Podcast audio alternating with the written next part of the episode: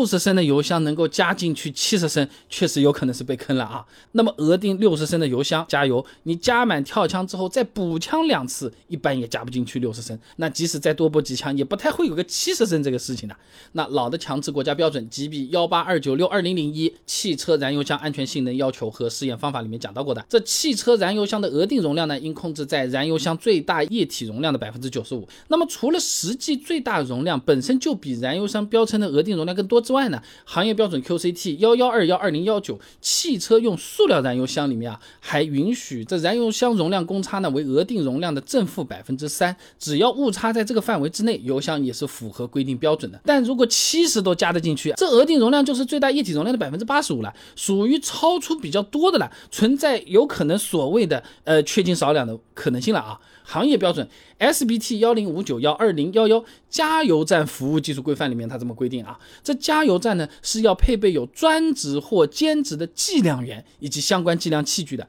碰到疑似缺斤少两的情况，啊，我们是可以当场要求加油站进行复核的。啊，根据国家标准 GBT 九零八幺二零零八机动车燃油加油机规定啊，这加油机最大允许误差为正负。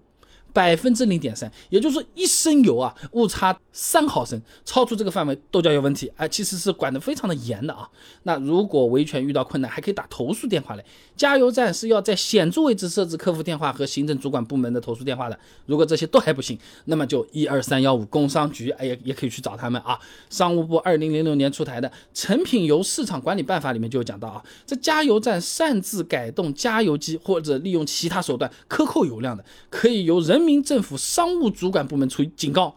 责令停业整顿，处违法所得三倍或三万元以下的罚款。哎。